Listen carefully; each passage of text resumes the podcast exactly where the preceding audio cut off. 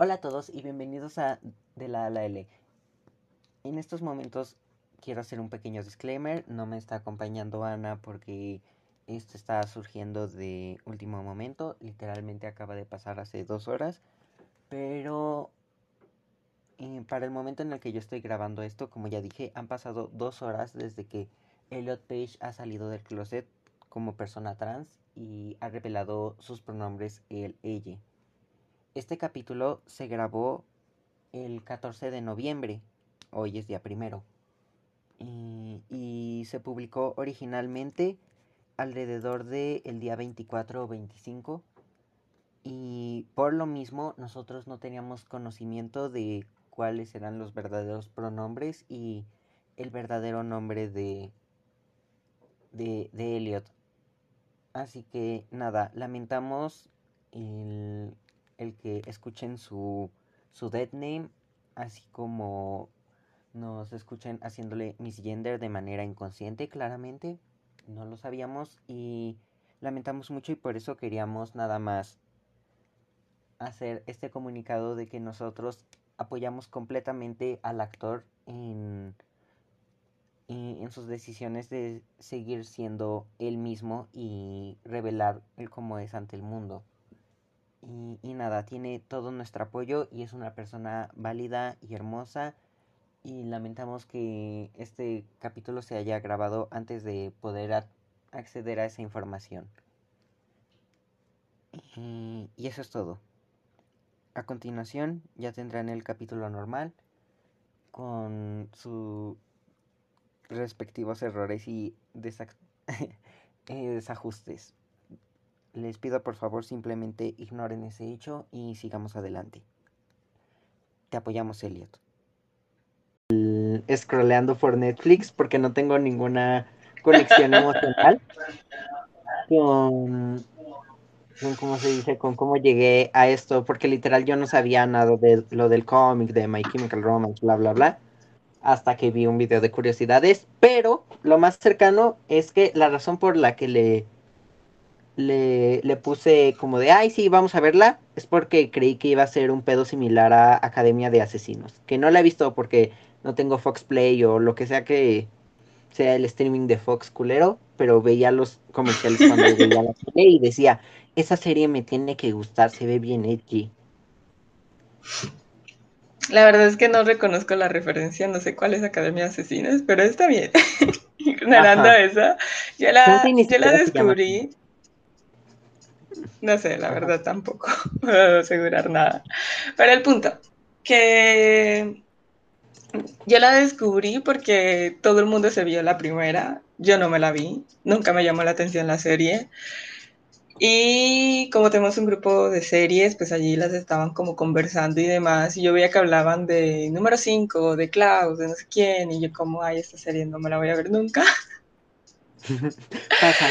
Pero pues, no sé, con todo lo que estaban conversando un día como de, superhéroes y no sé qué, y de Vania en particular, como que medio me animé, no tenía más nada que ver y dije, bueno, vamos a darle una oportunidad, ¿qué más da?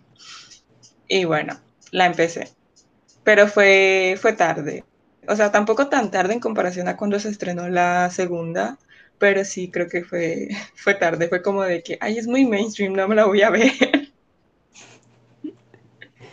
Cariño, si yo llegué al fandom de Glee en 2019, tú puedes entrar al fandom de Umbrella Academy un año después. O sea, no mames. Sí, o sea, sé que no fue tan tarde, ok, pero realmente no puedo decir que me llamara demasiado la atención. Creo que sí tengo que decir que eh, la agregué a mi lista en algún momento en el que estaba demasiado aburrida y decía como que, bueno, pues igual este superhéroes debe estar interesante, pero literal la aplazaba siempre, la aplazaba siempre y me ponía a ver otras cosas. Que a la hora de la verdad, pues no sé por qué perdí el tiempo en otras cosas. No es que me fascine la serie, pero sí puedo decir que era bastante más buena de otras cosas que vi en su momento. Ouch. ¿Qué decir? Entonces empezamos con los personajes, supongo. Ok, ¿quieres ir por números en vista de que ya están enumerados los personajes? Ay, no sé, es que creo que voy a declararlo de entrada, así ya pierdo el misterio. Creo que era mejor comentarlo después, pero lo voy a repetir varias veces, así que ojalá no se aburran de escucharlo. Pero mi crush, y, y de hecho la razón para la que viera la serie fue Vania. Mi crush, por sobre todos, todos, todos los personajes, es Vania. La amo, la adoro. Es como mi personaje favorito. Así que si podemos empezar por ella, te lo agradecería. Ya sé que es invertir todo el orden de los números, pero es que la amo. Ok. okay, okay. A, mí también me gustó, fue de mis personajes favoritos. Es que siempre tengo un conflicto sobre si mi personaje favorito es Vania o es Allison, pero... Ajá, o sea, entiendo completamente el crush que tienes con ella. La neta está muy guapa. no es solo la guapa, es que en serio que me encanta. Siento que de hecho es el personaje con la historia más compleja. Lo siento con los demás. Sé que todos tienen traumas en esa escuela, bueno, academia, pero Vania es la de la historia más compleja, por Dios, y la de un crecimiento más notorio. No sé, siento que la amo en todos los sentidos. Es un personaje asombroso. Sí, no, o sea, nadie le quita el puesto de la más jodida, ni siquiera el güey que se murió, o sea. Ni el güey que tuvo que vivir veinte mil años en los escombros de lo que es el planeta Tierra sufrió tanto como Vania, perdón.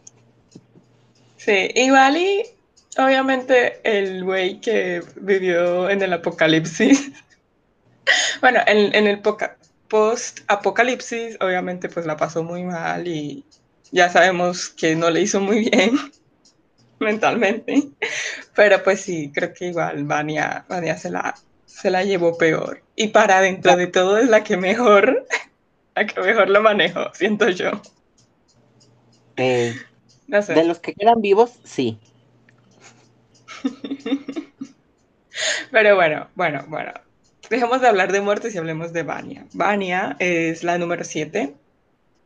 Eh, en esta academia, pues integrada por siete muchachitos que nacieron el mismo día de mujeres, ahora lo vi por, porque me acordé por los resúmenes, pero de mujeres que no estaban embarazadas eh, y que fueron adoptados por ese señor Reginald Hargreaves. Entonces, ella supuestamente vivió toda su infancia creyendo que no tenía poderes, pero, oh, sorpresa, resulta que tenía el poder más increíble de toda la academia.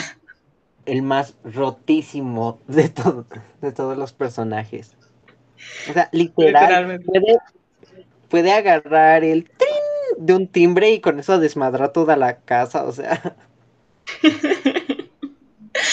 Es que sí, o sea, es el poder que causa el apocalipsis. O sea, ¿cómo te comparas con eso? Dos veces. es verdad, dos veces. Pero bueno, ahí lo tienen. Ya hemos hablado de Vania, no sé si quieres comentar mucho más. No sé, o sea, por un lado, me, me gustó que le borraran la memoria, pues, por, por el hecho de que es como de, güey, ¿cómo vamos a superar el, a la villana que nos planteamos en los dos episodios de la temporada final? Y siento que fue un gran recurso el borrarle la memoria para que fuera como que volviendo a su etapa de yo no puedo, estoy chiquita. Y como ahora todos le tienen miedo a Vania, pues ya le hacen caso. Así que tiene como como esta integración a la familia que nunca tuvo y es como, ay no, la neta yo sentí muy bonito que, que se sintiera como que más unida al grupo en, eh, en la segunda temporada y es obviamente parte de su evolución. Sí, de hecho, mm. una de las razones... Ajá. No, sí, sigue. Ok, una de las razones por las que amé la segunda temporada más que la primera es porque tiene más tiempo en la pantalla a Vania. O sea, mi nivel de adoración llegó al punto de que me desesperó ver la primera temporada porque no aguantaba ningún otro personaje que no fuera ella. Lo siento por los demás. Pero es que en serio, o sea, quería verla constantemente en pantalla y siempre la dejaban como para los cinco minutos de relleno del capítulo. No me lo vas a negar. Y ya cuando están en los capítulos finales, es que su rol en la primera temporada eh, es, es relleno hasta que empieza a ver como que todo el contexto de, de que te tienen que poner que es súper poderosa, ¿no? Sí, o sea, no sé, es que ya creo que son los últimos dos episodios prácticamente donde ya ella empieza a tomar protagonismo, la vemos mucho más, la vemos interactuar mucho más y la desarrollan lo suficiente como para que, bueno, ahí entiendas quién es Vania. Pero el resto de episodios así es como, o sea, es como, no sé, ver a trabajar a, un oficinista. Es, eso lo que ponen de Vania. Y ahora sí la adoraba. Es que es una elección, siento que es una elección muy buena porque te dan lo, el tiempo suficiente para empatizar con ella porque pues es a la que siempre toman como de aparte la menos importante y la propia serie la muestra menos en cámara para, para que tú inconscientemente te sientas que, que estás sobrando, que es el relleno, porque así la ven sus hermanos, como mm. el relleno. Ay, no, no sé, es que, es, que, sí me da como resentimiento. Pero sí, está bien. Capta el punto, capta el punto. Es una muy, muy, buen recurso narrativo. Hay que, hay que abonarles a la serie. ¿Y qué más? Entonces, ¿qué más hay por decir? Mm, las relaciones amorosas de Vania. Ay, Dios. O sea, es que la neta yo, yo sí me sentí mal de que su novio fuera el villano porque es como de, güey, es la única persona que le ha puesto atención en su vida. Ay, no, es muy triste que se enamore de un psicópata. La verdad es que el comentario que hace Alison en la segunda temporada de como, bueno, al menos está mejor. El primero era un psicópata. Esta solo es fue como, Fue como, esto resume la situación de Vania, o sea es, hermoso, pero y muy triste al mismo tiempo, pero, pero es lo trágico que es la historia de Vania. Por eso les decimos, es el personaje con la historia más compleja, porque se enamora hasta de un psicópata. Su padre es un abusador, que abusó de todos sus hijos, eh, psicológicamente quiero decir. Eh, sus hermanos siempre la dejan a un lado, no, no tuvo una relación de hermanos lo suficientemente buena. La madre no sé, o sea, tengo conflictos porque ahora que lo pienso así en retrospectiva, no sé si le prestó suficiente atención tampoco. O sea, se ve que la quiso, pero es como que no sé si lo suficiente como a los otros. Anyways. Eh, es un mayordomo, pero también es como, digamos que es el tío, o es que no sé cómo llamarlo.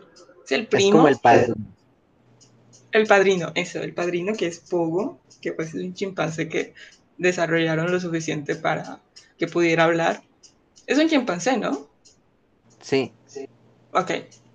Entonces el punto es que eh, la quiere, es, es, el que más noto que, que tiene un vínculo emocional con ella, pero también es un culero en el sentido de que no fue capaz de decirle, oye, tienes superpoderes, deberías aprender a controlarlos y no matarnos un día. o sea, ni siquiera fue capaz de hacer eso, ni siquiera porque murió el papá, no sé, o sea, obviamente eso la habría metido en una crisis terrible, pero creo que, no sé, es, es que en serio tengo conflictos con todos los personajes. Voy a defender a Pogo, porque no había un momento correcto para decirle a la persona que causa apocalipsis que tiene el poder de causar el apocalipsis después de N cantidad de años de segregación. O sea. sí, pero es que no sé. Ay, ¿por qué no se lo dijo de prepuberta o cuando se fue? Tú vas a desobedecer una orden directa de Hargreaves estando Hargreaves en vida? No, yo no. Yo, a mí se me hace, a mí se me abre para desobedecer al Hargreaves. Y ya para cuando ya podía, porque ya se murió, pues la morra ya estaba demasiado crecidita. Mejor esperar que no pero no sé, es que igual y, y, hacerlo de otra manera. O sea, yo siento que pudo haber ideado algún plan. La casa es muy grande y además, bueno, está bien, entiendo que robarle hojas de su diario era muy difícil, pero yo qué sé, tampoco es que eso haya sucedido en 1800. Podría haberle tomado fotos o enviárselas en algún momento cuando estuvo fuera de la casa. O sea, porque ese es otro tema no estamos seguros cómo hicieron su vida. Sí sabemos qué hicieron, pero no estamos seguros cómo vivieron su vida cuando se fueron de la casa. Y es algo que me queda como aún la laguna de qué sucedió en este tiempo. Pero está bien, es entendible que la serie evite narrar tal cual todos los sucesos de ese momento. El punto es que, no sé, pudo tomarle fotos, enviárselas, yo qué sé, mil cosas. había muchas cosas ingeniosas para hacer. Pudieron haber terminado mal, pero no tan mal como la digo yo. Digo yo. de todas formas se murió, así que creo que se lo replanteó en algún momento entre que la aventaba y al, al, reno hasta que lo impactó. Sí, creo que vio pasar su vida por sus ojos, por lo menos. Sí, y dijo, y tuvo oh, uno que otro, uno que otro arrepentimiento. Pero está bien, está bien. Pobre Pogo, que digamos que haremos un minuto de silencio, que solo durará cinco segundos, pero que le tenemos respeto al final y al cabo. Simón. Ok, entonces, eh, el 6. El 6, ¿qué hay que decir para el 6? ¿No? Estoy casi seguro que es Ben. sí, es Ben. Ah, nada, el hermano más psicológicamente estable. ¿Algo más que decir? Ah, realmente, bueno, sí tengo algo que decir. Murió trágicamente. Por eso es el más estable, supongo. O sea, la verdad es que a mí en toda la primera temporada yo lo tenía como mi hermano menos favorito porque sentía que sobraba demasiado. O sea, realmente sentí que sobraba demasiado y que le quitaba como peso al hecho de que se hubiera muerto, que pues el espectador lo pudiera ver básicamente en cada momento que veía a Klaus. Que no es como que digas tres escenas. Que, pero pues al final sí fue épico como que el hecho de que su fantasma se manifestara y ayudara en la batalla final de la primera temporada y dije, ah, bueno, está bien, tenían que estar como que todos los personajes juntos. Pero definitivamente pues fue con su muerte que, o sea, su segunda muerte, que, que realmente se ganó mi corazón. Ya me estaba como empezando a caer bien, pero con, porque pues es como de, güey, este es el único estable, me tiene que caer bien. Pero Dios, las últimas palabras que tiene con Vania, toda esa escena, me cambia la vida porque siento que Vania pudo haber sobrevivido, o sea, pudo haber tenido una vida normal, feliz y se hubiera sentido querida si Ben no se hubiera muerto. Ay, no, ahora me has hecho pensar en eso, me voy a deprimir. Es que siento que Ben era la única persona que que, era lo suficientemente empática como para en algún momento darse cuenta de lo forever alone que se sentía Vania. Ay, no sé. Igual y también siento que influye el hecho de que haya vivido a la sombra de Klaus y solo Klaus lo pudiera ver, que también entiende el sentimiento de soledad de Vania. No sé. También. Ahora pensándolo de esa manera. Sí, Por eso que me hace más sentido. Ay, no, qué hermoso. o sea, no sé, igual y me faltaron más escenas donde poseyera Klaus, porque sentí que eso, esa parte en la que lo poseyó fue muy corta. Y me vas a decir que, bueno, tampoco fueron tantos años eh, desde que Klaus descubrió que podían hacer varias cosas fantasmales. Fueron como dos, pero creo que debió descubrirlo antes. Siento que por la lógica del potencial que Klaus estaba desarrollando y que se mantuvo sobrio esos dos años donde vivió en Dallas y demás. máximo el poder, el, poder hacer cosas con, con, él, sí, sí, no, está demasiado pendejo y es un guionazo que, que hasta entonces se den cuenta que puede poseer a Klaus. Sí, es como demasiado conveniente. Es como que creo que me faltó, me faltó poder verlo más. Aunque ahora se supone que lo vamos a ver más en vida. Pero, no, sé. Conozco a Umbrella Academy y sé que ese Ben va a ser inestable y me va a caer mal. Y es como, ¡No! Ahora, espera, necesito que por favor tú me, tú me digas ¿tú cómo interpretaste el por qué ese esfumareció en plan Avengers. Porque yo la primera vez, o sea, de que cuando pasó, yo, yo bien cute, bien todo, todo espiritual diciendo, ay, ya encontró su, o sea, ya este era su Ay, asunto pendiente con su familia y por eso ya podrá ir al más allá que bien puede ser el infierno, no sé, bueno, va a poder ir al paraíso, no sé, lo que sea, ¿no? O sea, en plan, por eso era un fantasma, porque tenía asuntos pendientes. Luego la serie No, como que lo mató. entender que lo mató Vania. Y luego están los conspiranoicos que dicen que en ese momento se, se esfumareció porque ya se estaba como creando esta nueva línea del tiempo en donde pues él no había muerto. Ok, esa última teoría es interesante, pero yo lo primero que pensé fue literal, Vania lo mató. O sea, Es que no se hace resistió el poder. Pero es un puto fantasma. Es un puto fantasma. ¿Qué tiene que ver el sonido con los fantasmas? Se metió a su puta mente. Creo que eso deja suficiente Es como para... porque, O sea, si me No sé, preestablecieran que los fantasmas tienen como alguna explicación científica, o sea, en plan, no es que su energía es tal desviación de Newton o funcionan a base a sonido y, y la explicación científica de los poderes de Klaus sea que él puede como hacer una madre, no sé, si me hubieran planteado en plan, los fantasmas en Umbrella Academy dependen de ciertas vibraciones o una wea similar, hubiera dicho, ah, ok, pues esta morra vibra, to- vibra todo lo que da y no en el buen sentido, así que se desmadra.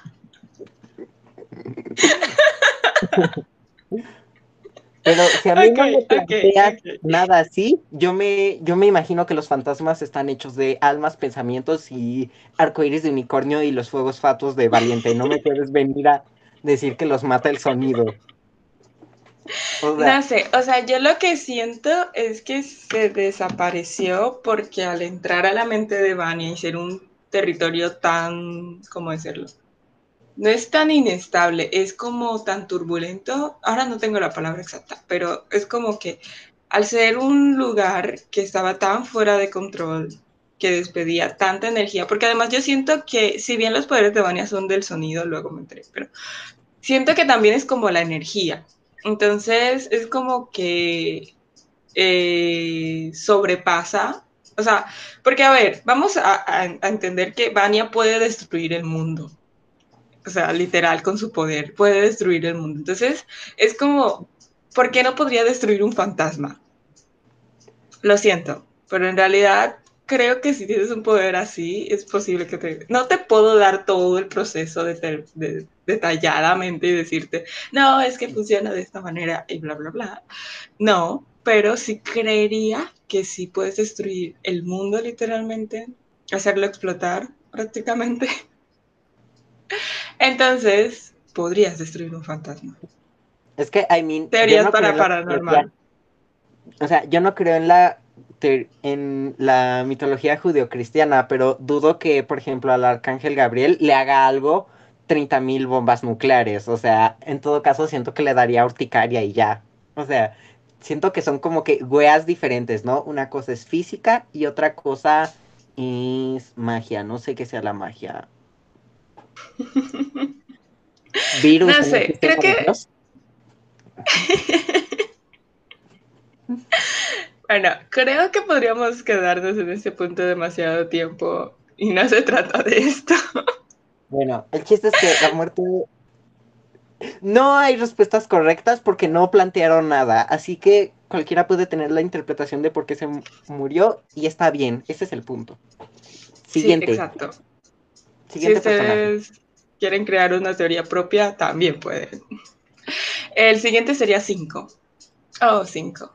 Es el segundo con la historia más compleja, la verdad. Hay, hay que decirlo. Es el segundo con la historia más compleja. Me cae bien Pero, porque de los vivos es el más sensato en, en, en decir, güey, el problema es esto, dejemos de concentrarnos en pendejadas y hagamos lo que tenemos que hacer. O sea, como así de, sorry por creer que lo más importante es salvar el mundo. Así que por eso me cae bien. Sin embargo, toda su fanbase me hace como tenerlo varios puestos abajo. O sea, creo que lo tengo en el puesto número 5. Literal. Qué conveniente. Pero no sé, yo porque no me he relacionado demasiado con fans de Umbrella Academy, porque pues ando fuera de redes sociales ahora mismo y literalmente creo que solo tú sabías que yo me vi Umbrella Academy, porque teníamos que grabar esto. Pero pues no sé, a mí me gusta, siento que obviamente tiene muchos problemas mentales, producto de, de vivir en, un en una realidad post-apocalíptica con un maniquí Dolores. tal cual. Pero, no sé, es el único que no estarías como como señora viendo telenovela gritándole, pero no hagas eso. es literal el único con el que no estarías así. Y pues eso sí, le pone... Le, le da su toque, le da su toque. Yo creo que lo tengo en el 3. Luego verás quién es mi 2. ya sabes quién es el 1, pero luego verás quién es mi 2. Sí, no. ya lo bien y creo que es el 4, porque hasta ahorita vengo con mi desmadre de, de, de Vania y Allison en el primer y segundo lugar. Eh, ben, no lo dije, pero es el tercero. Y 5 es el 4. Eh, ok, dos, dos problemas. Bueno, un, un problema y una curiosidad. Eh, problema. 5 no tiene nombre y necesito una explicación de por qué. Totalmente. en serio, yo no entendí por qué. O sea, puedo asociarlo a su idea pragmática de que si su padre le dio ese nombre, le da igual, no, no necesita un nombre. Pero me fastidia, me fastidia que todos tengan un nombre real, dado por su madre. y él no. Y es como que les dieron los nombres a los 14 años. les dieron los nombres cuando se fueron de la casa no es posible porque ya se llamaban por su nombre como niños. Entonces, ¿qué carajo sucedió allí? ¿Qué le pasó a la madre? O sea, para mí hubiera quería sido, menos. Hubiera sido suficiente con que con una escena de los flashbacks de la primera temporada le dijera le, dijera a alguno de, de, sus hermanos por su nombre y él en plan de no me digas así, soy número 5. Con eso me hubiera bastado como para entender, ok, este mamón utilizas un nombre clave. Me parece excelente. A menos que, no sé, le hubiesen puesto el nombre más horrible. Es también la única otra explicación que puedo darle. Por... Que, hubiera, que hubiera aceptado, pero que me hubieran dado un nombre. Uno, dame el maldito nombre. No sé, igual a lo mejor resulta ser una super revelación en la tercera temporada que obviamente va a suceder, pero no sé, hasta el momento no me es creíble que lo hayan guardado hasta este punto. No veo por qué. En todo caso, hagamos las paces, creémosle un nombre. Yo diría Oliver, ¿tú qué dices? Sí, me gusta Oliver. Creo que puedo vivir con eso. Eh, otra cosa, sé que no va a pasar porque no se pueden deshacer de, del actor, porque pues literal es lo que más ha jalado en, en esta serie.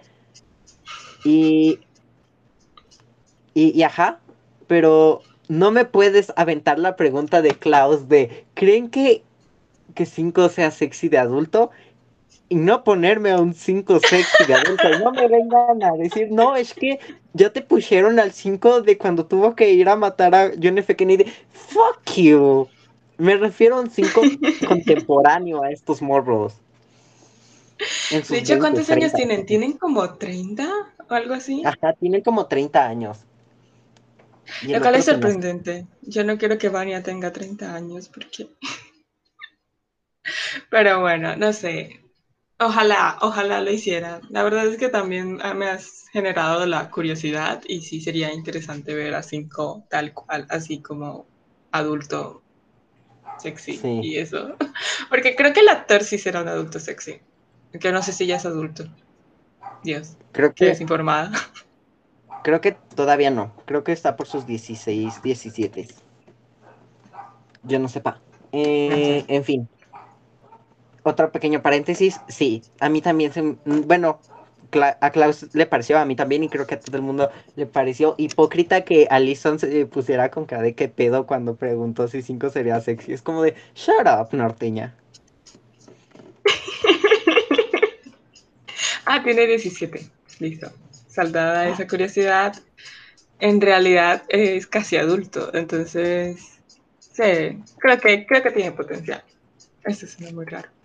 Anyways, sí, es como, ¿qué, ¿de qué te escandalizas, la verdad? Si todos están guapotes, es como, es lo lógico. Es lo lógico que te preguntes. Bueno, al final y al cabo tiene que crecer, ¿no?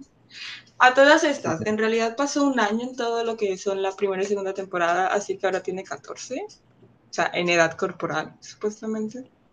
Ajá. Porque él repite varias veces que ya pasó un año y que tiene 51, entonces sí, supuestamente entonces tiene Pero es que 51. eso para mí no tiene tanto sentido porque pues el, eh, el weón en la primera temporada cae que eh, ocho días, diez antes del apocalipsis, ocho días creo, ¿no?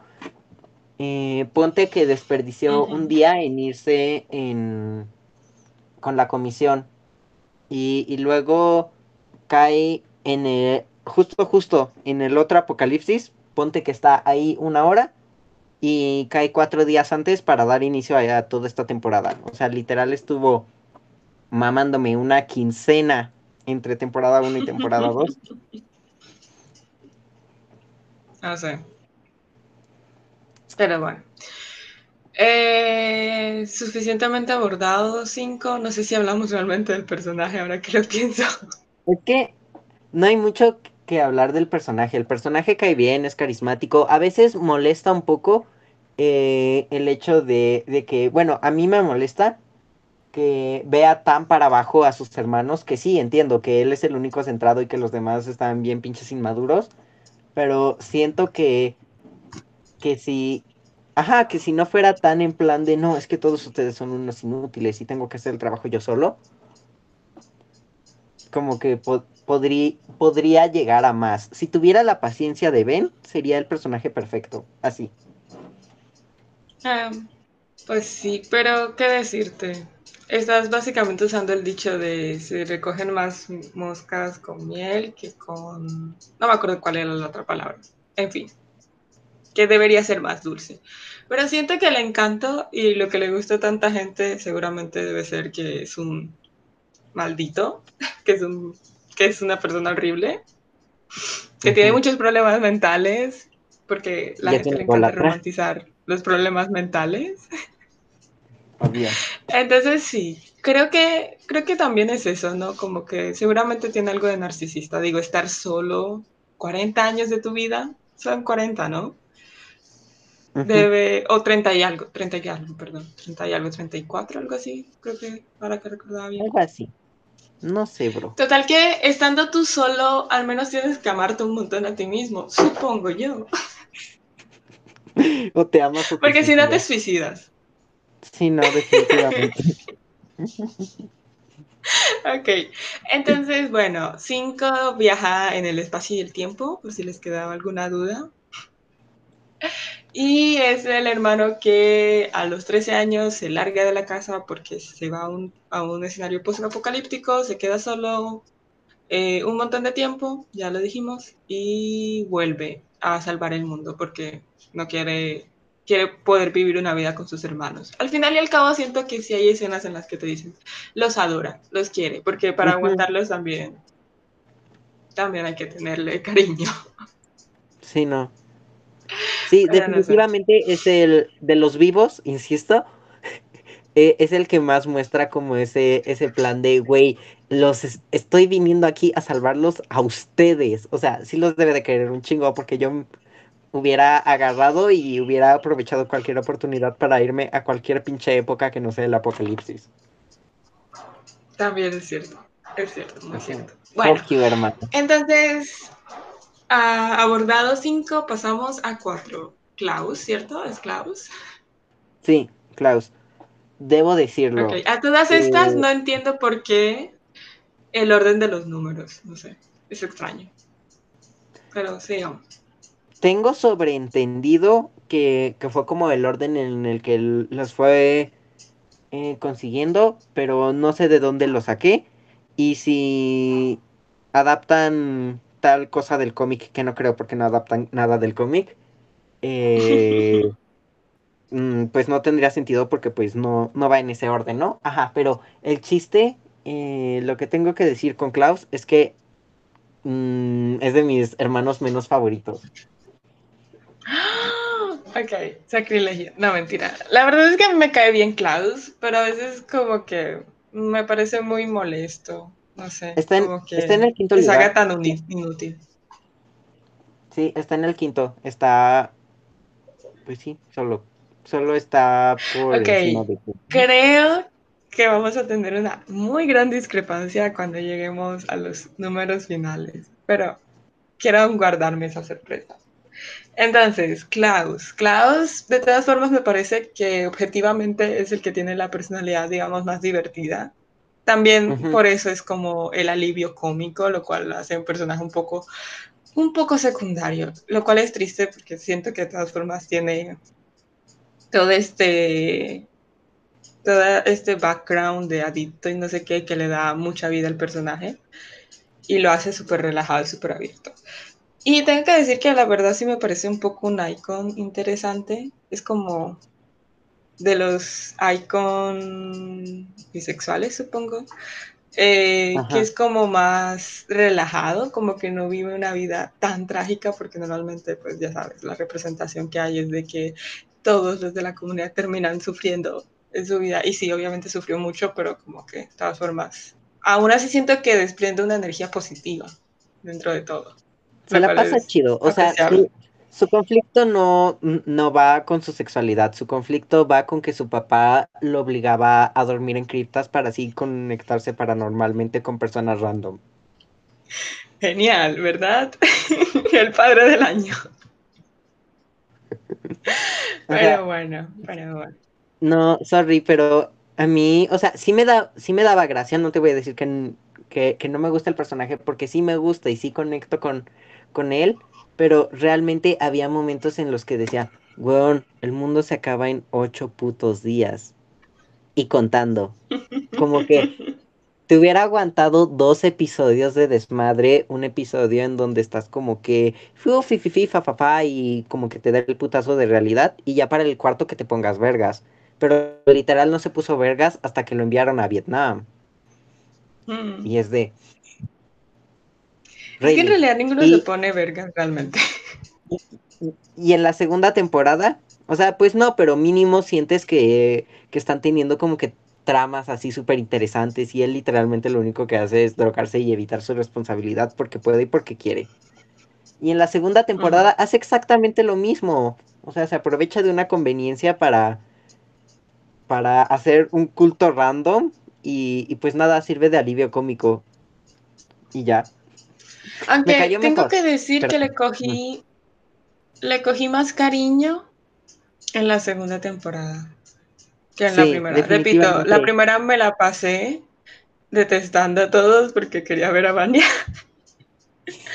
No me cansaré de decirlo, pero la segunda fue como que ya con ella en pantalla, mi, mi hater interior fue como que está bien, puedo soportarlos y está chido, no sé, me parece interesante porque ya teniendo todo este tema de Vietnam, esos traumas de veterano de guerra establecidos, siento que Klaus de todas formas le bajó un chingo a su vida de fiesta y bla, bla, bla.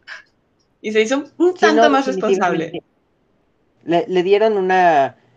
Le dieron como una evolución, pero. Pero no sé, siento que. Que al mismo tiempo le. Pues sí, o sea, no me gustó como todo el background del, del culto, pero aquí sí, luego, luego de. Empieza la temporada y tiene un capítulo y medio de desmadre y poco a poco se va como enderezando a la trama principal. Ay, tengo que decir que de las cosas que más amé de la segunda temporada fueron los encuentros de a poquito que fueron haciendo los hermanos como en grupitos. Ay, no, eso me pareció tan bonito. Y ver como, por Sí. ejemplo, Diego y Cinco, y luego este Luther y Vania y Klaus y ¿cómo es? Y Allison. Siento que el día que se encontraron Klaus y Allison tiene un montón de historias, porque me parecía que fue como ese día de chicas o algo así.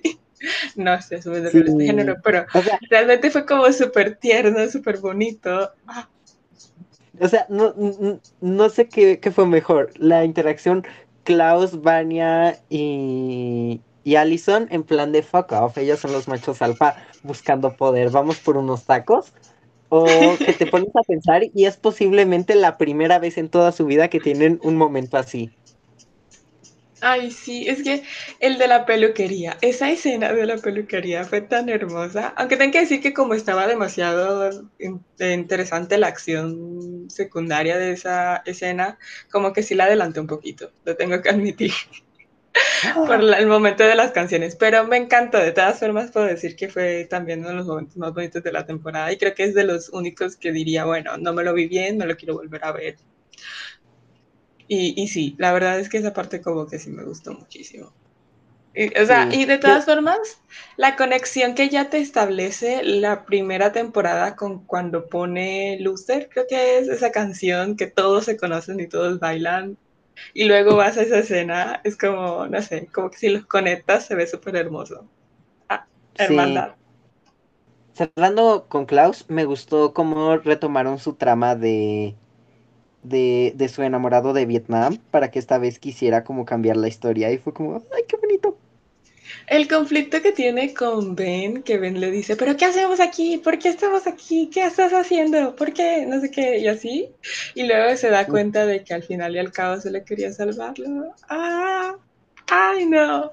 Ah, feelings. feelings. Y que ver que es inevitable ese momento cuando se cuando el el ex, podría decirse,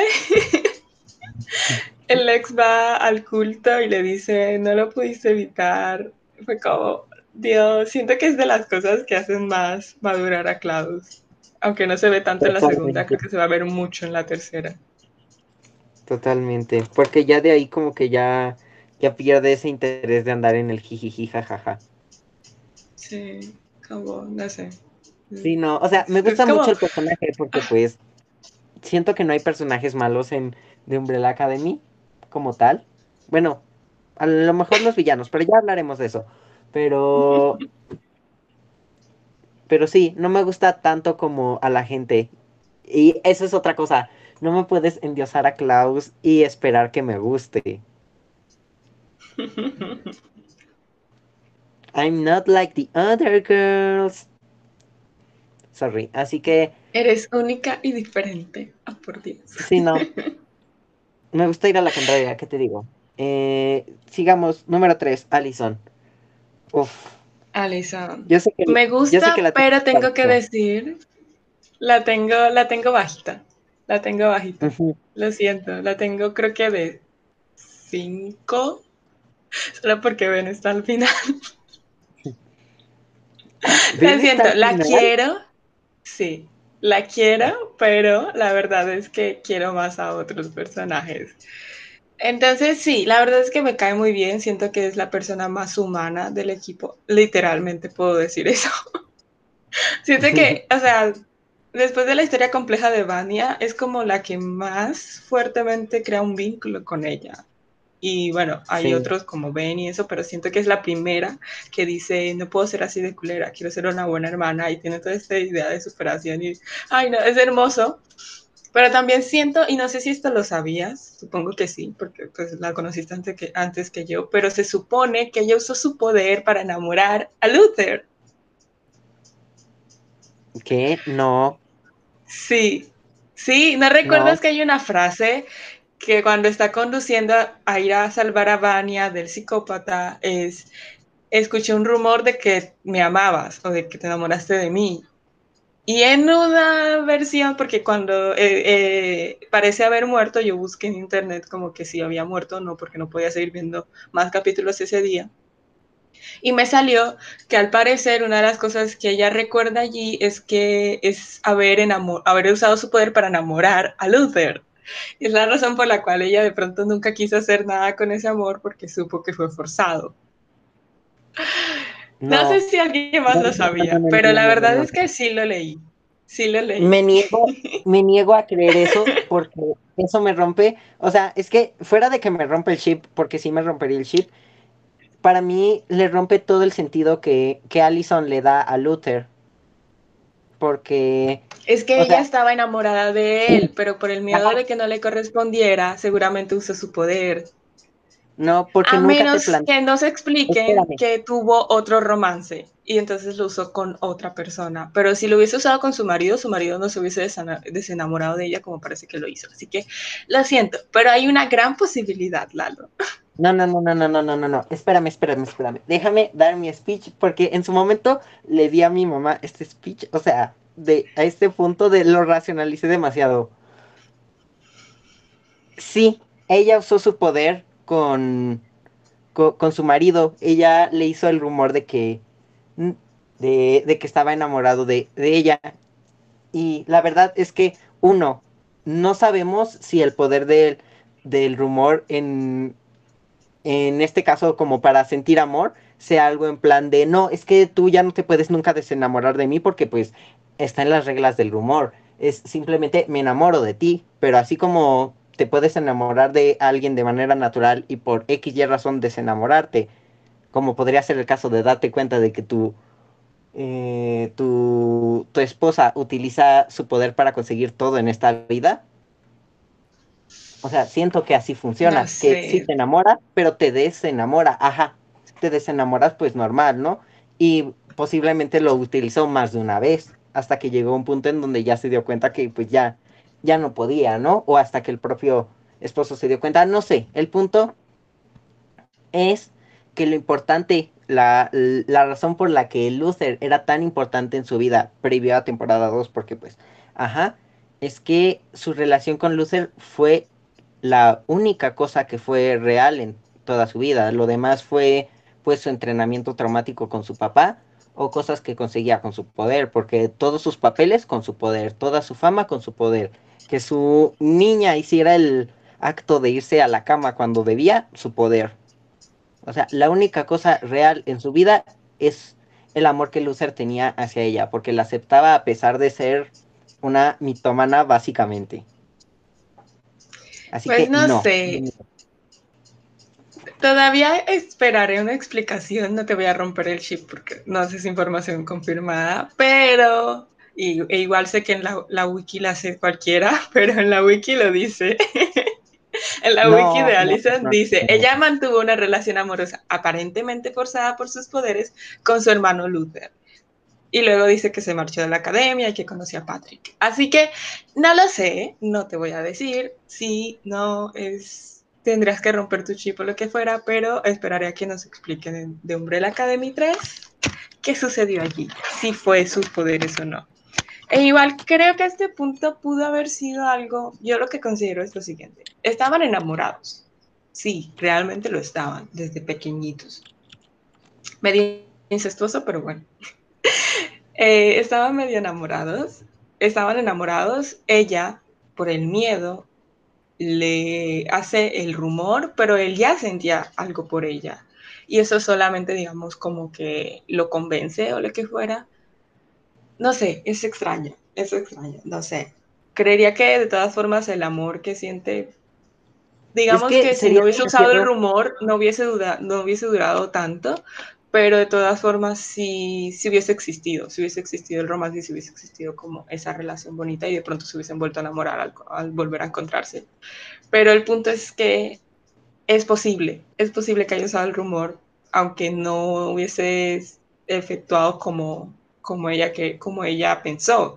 De pronto Luther en algún momento si ella le cuenta, le dice como que no, yo tengo recuerdos desde antes de la, eh, eh, la edad a la que me dijiste eso, de que ya te quería muchísimo y ya sentía muchas cosas por ti, entonces es imposible que eso haya sucedido solamente porque tú me, tú me, es que no sé si decir hechizaste o, bueno, me controlaste mentalmente, o sea, es lo que quiero llegar. O sea, yo siento que sí se, se, sentían algo el uno por el otro y por eso pudieron mantener la relación, digamos, pero de que use el poder es muy posible.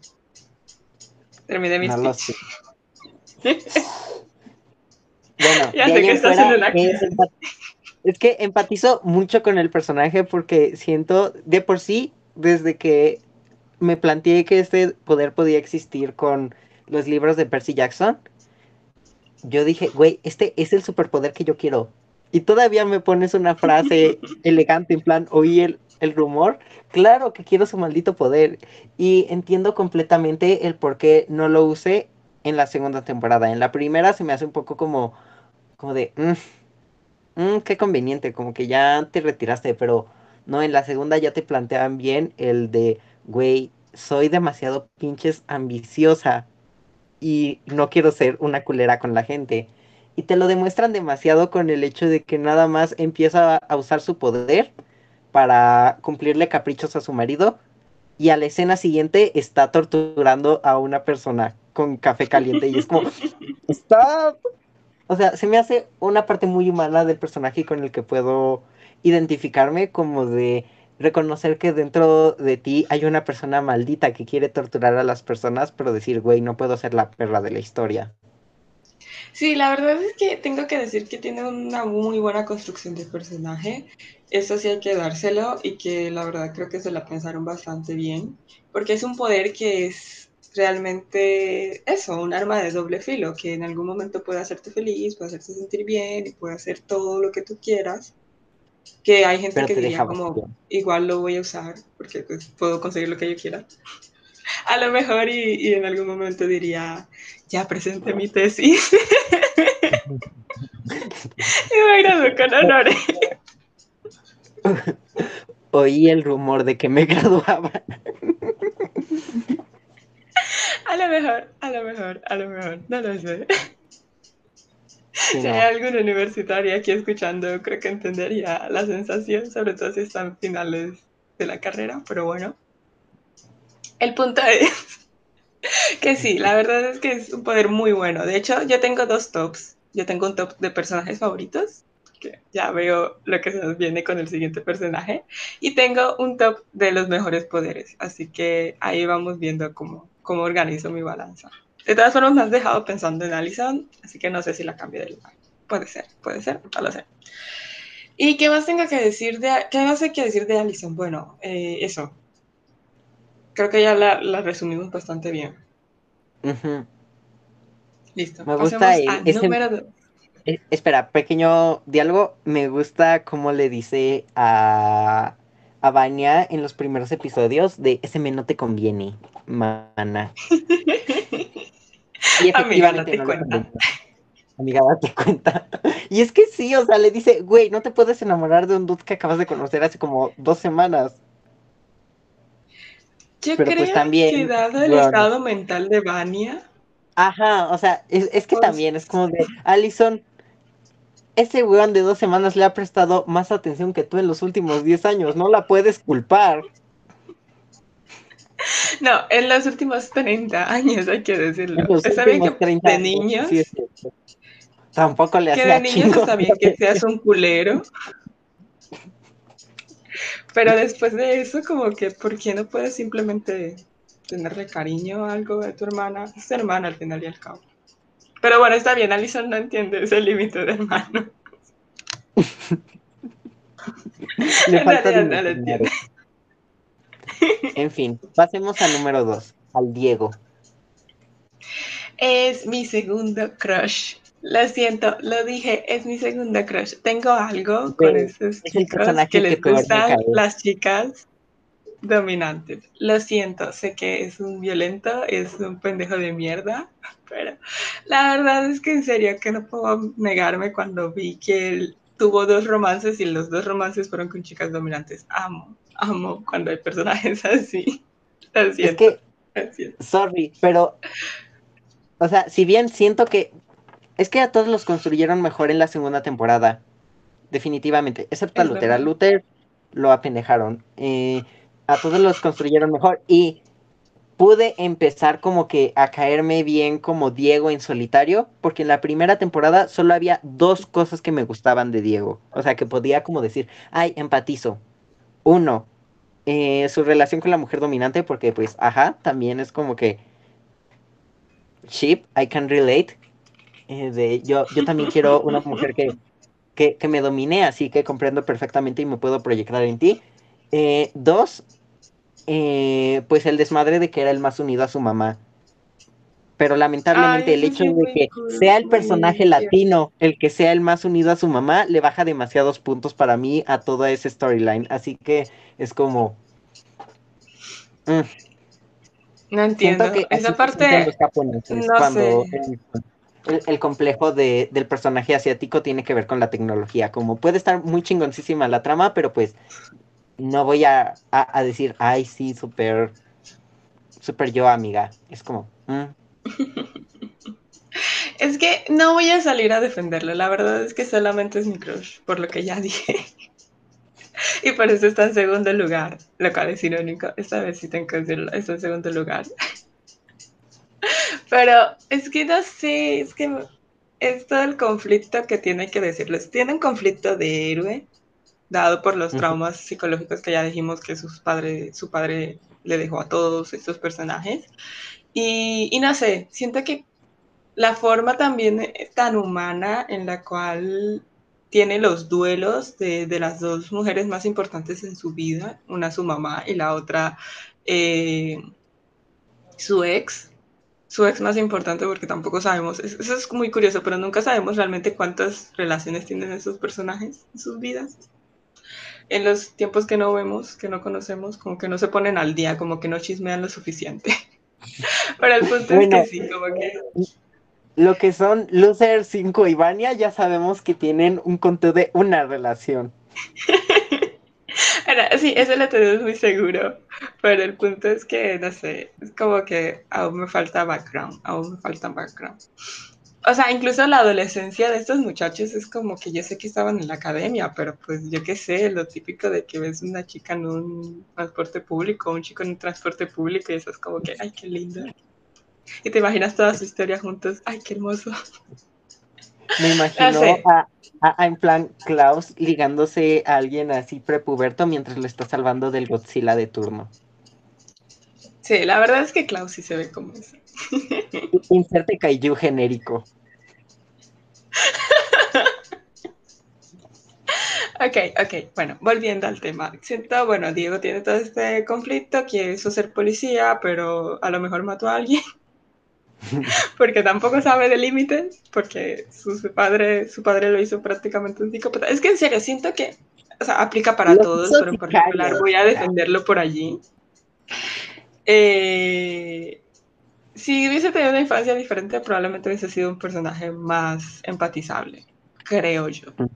Y es que si la caga constantemente, eso también entiendo por qué puede ser muy desesperante para el resto del mundo, pero, ay, es que en serio, dos escenas de Diego que voy a remarcar, y si van a ser de sus relaciones amorosas, repito, es lo que más amo del personaje, obviamente. Es que no sé, creo que me proyecto en sus dos relaciones amorosas. Punto, lo dije. Pero bueno, la primera escena con la detective Patch cuando la encuentra muerta. Dios, esa escena me rompió el corazón. Ay, güey, me rompió el corazón por ella. O sea, él me valió, pero ella fue como de... No, yo sí sentí el dolor de él, como, ay Dios, qué horror, Y la segunda, la escena de baile con Laila. Ay, siento que morí en esa escena. Siento que cuando la vi bailar y ella toma el control, ah, Dios, mío. Ay, Laila me cayó de la patada. Irónicamente. No, Laila, no es que me caiga bien. Fue lo que menos me gustó de Diego en esta temporada. Me gustó todo de Diego, excepto las escenas que tenían que ver con Laila. O sea. Ay, no sé, yo sí, yo sí apoyo ese chip. La verdad es que si me lo siguen vendiendo después de que ella tenga que redimirse, porque obviamente tiene que redimirse. Que por cierto, luego tenemos que hablar de nuestras teorías de cómo llegan a la academia y sucede todo lo que sucede. Pero el punto es que sí, siento que sí apoyaría ese chip, porque siento que ella sí se enamoró. Entonces es como que, ah, qué bonito. Ojalá, ojalá puedan encontrarse. Creo que, creo que sí serían felices. No sé, siento que sí. Mm. En un futuro menos distópico, pero creo que sí podrían ser felices. Anyways, creo que es suficiente de Diego, ya lo dije, es mi ah. número dos.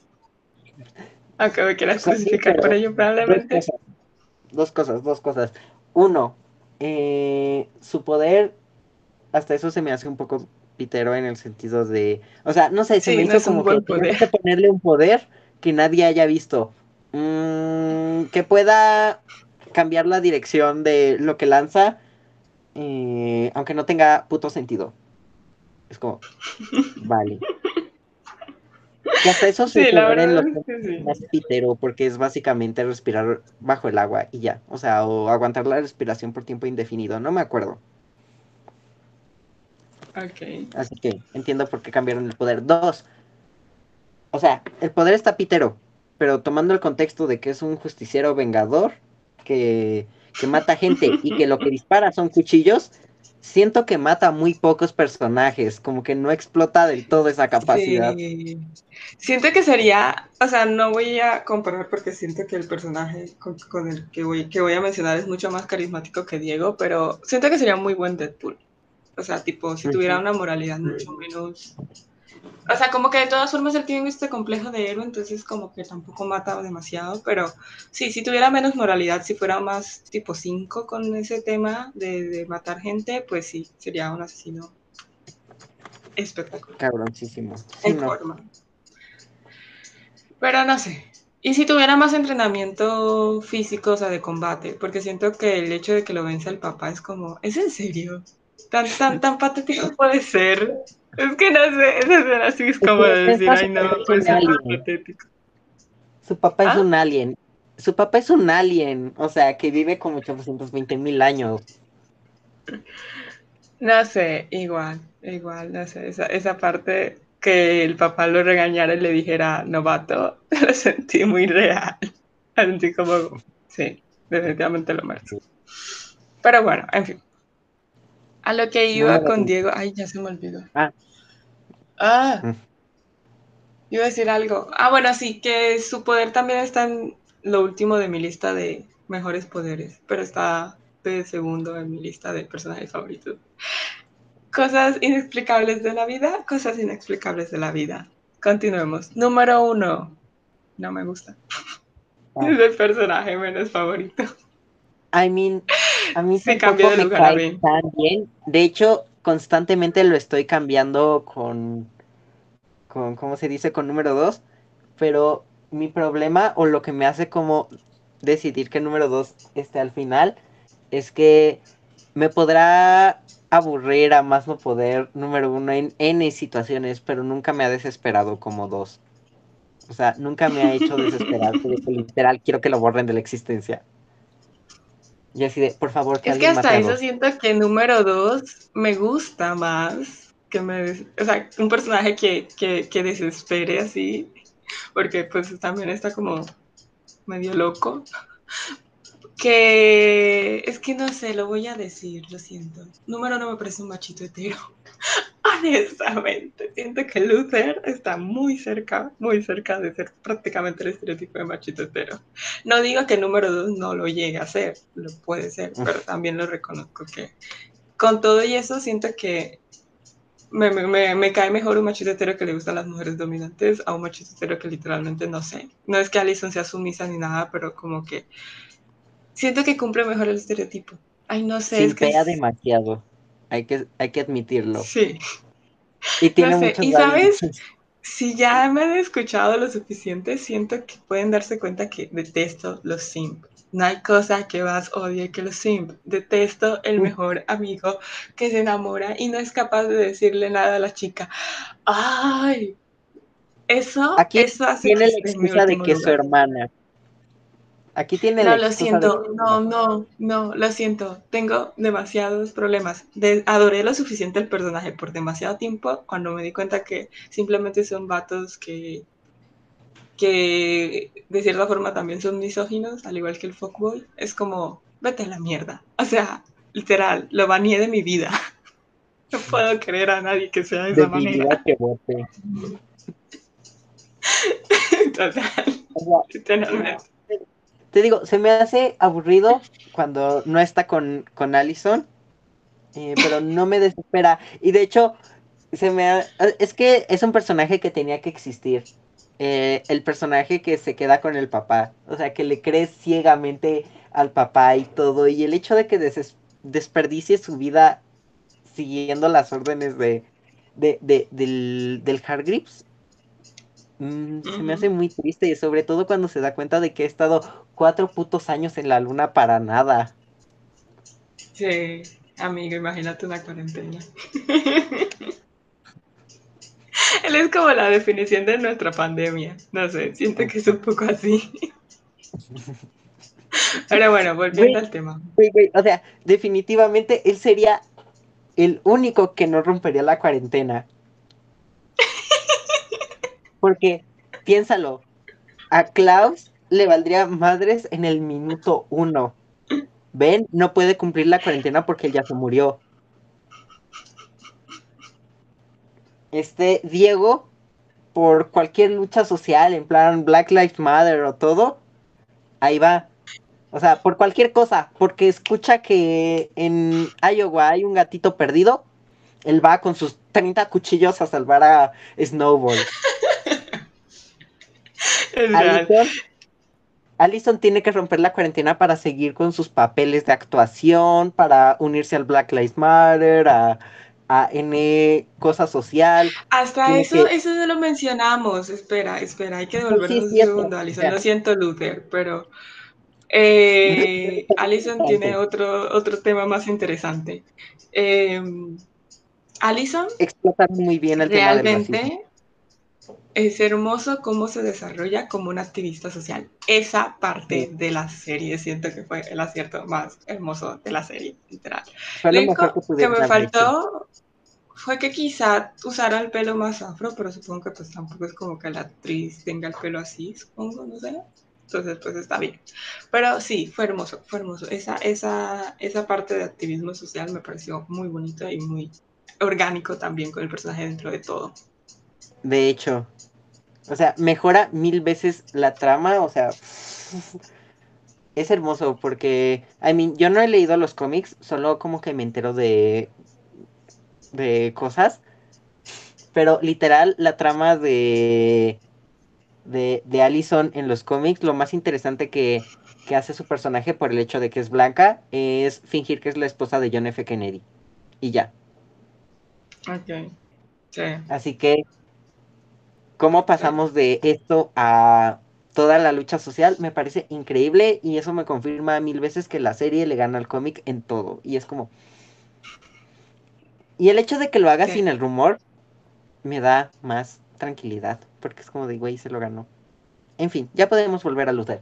Con Luther, ¿qué estamos hablando? Ah, no, no volvamos a Luther, volvamos con los de la cuarentena. Evania, ¿por qué rompería la cuarentena? No sé, por un concierto, pero tampoco es como que Vania rompería la cuarentena así por cualquier cosa. O sea, tiene que ser como que hay alguien en peligro, realmente en peligro, y tenga que sí o sí romperla, pero creo que no lo rompería, tampoco. Sí. Mm, cinco eh, definitivamente la rompería. Impulsivamente no lo haría.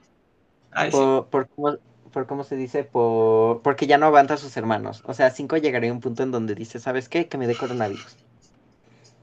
Es que en serio, yo siento que cinco, lo único que le falta es tener un vicio, o sea, tipo fumar. Yo siento que es lo único que le falta. Es, como el personaje bohemio, pero entiendo por qué puede ser un poco, ay, qué hermoso es bohemio, y así. Debe de ser polémico como... a un actor menor de edad a fingir que está fumando. Ay, por Dios, no sé si es lo más polémico que el cine ha hecho. Creo que, es perdonable. yo también considero que es perdonable, pero supongo que debe de ser cuestionable hoy en día. Y que por eso no lo han hecho. porque realmente ese, ese güey fuma demasiado en mi headcanon. O sea, que me acabo de inventar, obviamente no, pero no me puedes decir que él no fuma una cajetilla diario. se me hace irreal. O sea, fuma y bebe. Fuma y bebe. Porque para matar gente así como lo hace, fuma y bebe. Y además es, estadounidense, o sea, perdón. Es estadounidense. pero, pero literal. pero literalmente es que en las series policíacas, yo no sé si te has dado cuenta, pero se la pasan yendo a un bar. Se la pasan yendo a un bar a tomar. O sea, esa gente toma mucho según las series de ese, de ese estilo. Entonces no puedo no pensar que él, siendo un adulto, realmente fumaría y bebería total. O sea, tipo, ya tendría cáncer de algo. o sea, estaría cerca de tener cáncer de algo. A todas estas creo que viajaría en el tiempo en su etapa terminal y diría como que, pues está bien, tengo una vida más. Le hizo un paro volver a tener 13 años a sus pulmones. es cierto. Ah, espera, creo que sí fuma. Estoy teniendo un recuerdo muy extraño, pero ¿recuerdas una escena en la que, eh, ¿cómo se llama? ¿Cómo se dice en español? The Handler. La encargada, creo que es.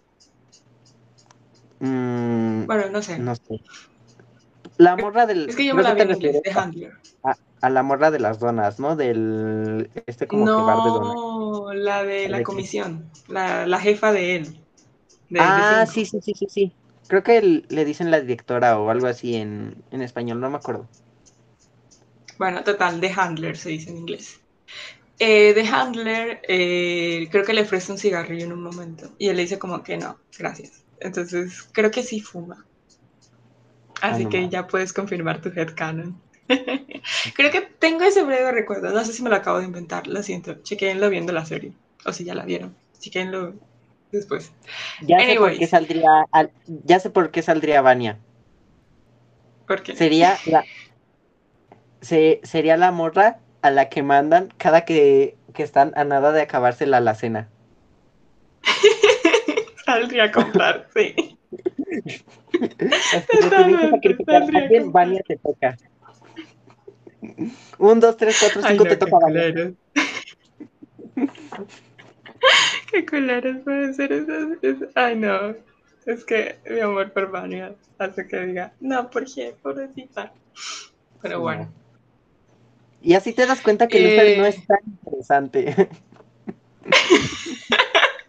En serio, estoy tratando de volver a Lucer, pero ¿qué podemos contar de él? Ya dijimos que se quedó en casa con su papi, porque le daba mucho miedo el mundo exterior. Eh, que a todas estas sí, le daba miedo el mundo exterior. Nadie me va a decir lo contrario. Le daba miedo el mundo exterior y por eso no quiso irse. Porque es un Le daba cobarde. miedo crecer.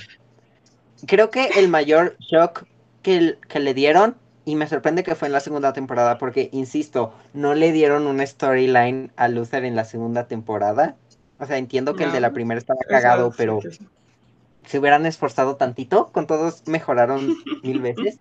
En fin, el chiste es que le dieron la choqueante escena en donde descubre que a su papá le vale mierda, eh, porque pues va, va, va a contactar al papá, ¿no? De que, de que dice, güey, desperté en otra época, tengo que ir a llamar a mi papá, como cualquier hijo de papi. Va bien mi rey a casa de su papá a pedirle auxilio y se da cuenta de que a él le vale madres. Como güey, yo no te conozco, fuchi.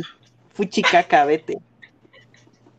Amo, la verdad es que sí, es cierto, no me acordaba de eso y, y siento que me estoy burlando porque por el hecho de que tenga que reconocerlo de esa manera.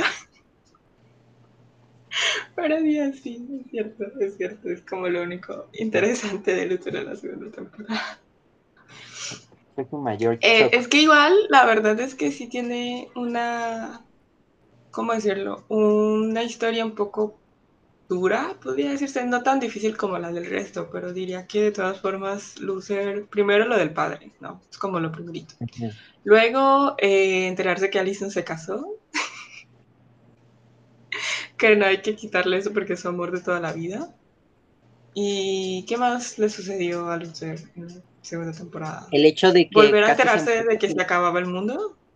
No, no, no, no, no, no, no. O sea, me, me sorprende que literal solo ayuda, solo haya durado un episodio el conflicto de que es un puto simio de la cintura, que diga del cuello para abajo, de que el, del cuello para abajo es un puto gorila de espalda plateada básicamente.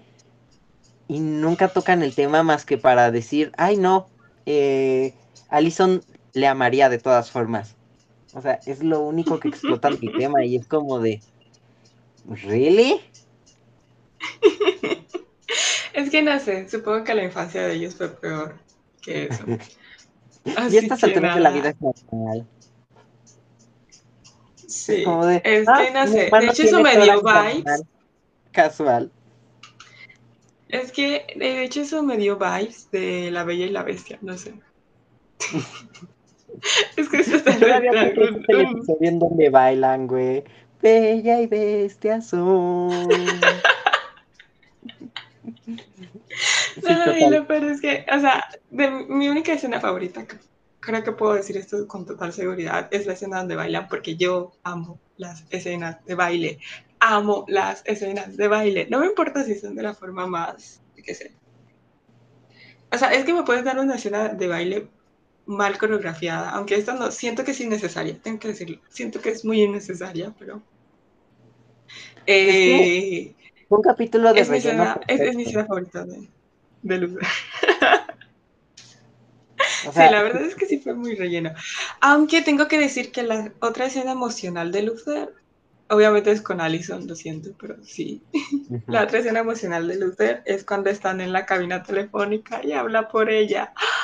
Ay, fue como. Obviamente más por Allison que por él, pero me rompió el corazón. Una vez más, lo lograste, la Academy. Güey, ay no. La neta, güey, ¿qué, qué, situación más incómoda ser, ser él en ese momento, ¿no? Sí, la verdad es que sí, pero no sé, el hecho de que le confiese, aunque es, un poco extraño, ya visto como con ojo más crítico, pero el hecho de que medio, digamos, que le diga todo eso, que lo pensaba de Allison, pero que Allison al mismo tiempo lo pensaba de su hija, es como, también es como muy tierno. Es que él es tierno y no lo puedo negar, pero sigo conservando la idea de que es como casi un machito un machito sí. Sé. En fin. Ya, suficiente. Eh, la mamá, Pogo, ya Pogo lo hablamos, ¿no? Pogo y el papá. La mamá y el papá. ¿Qué hay que decir de ellos? La mamá no hay nada más interesante más que cumplir el estereotipo latino.